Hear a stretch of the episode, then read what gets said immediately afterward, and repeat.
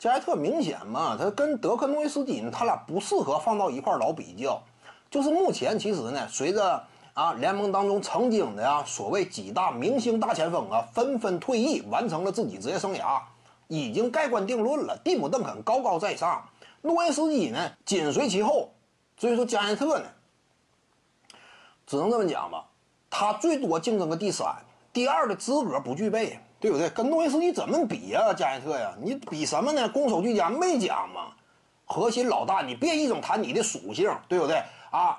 双方之间一比呀，你比如说呀，你打魔兽世界呀，咱俩这都是呃这个盗贼呀啥的，你看一下谁的输出高，对不对？你别告诉我你天赋点怎么加的，你是什么暗影贼之类的无所谓嘛。你别扯这个，对不对？你天赋点你乐意怎么加怎么加，你天赋点怎么加，你不代表你优秀。最终看咱俩表现谁好吗？率领球队达到的高度谁高吗？你天赋点怎么加有用吗？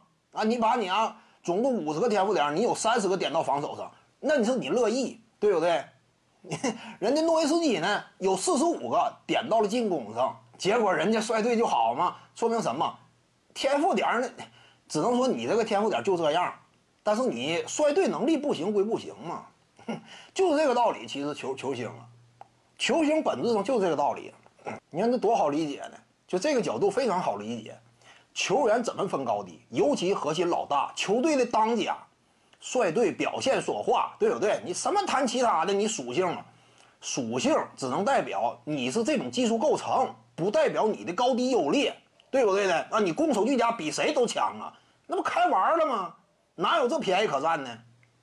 徐静宇的八堂表达课在喜马拉雅平台已经同步上线了。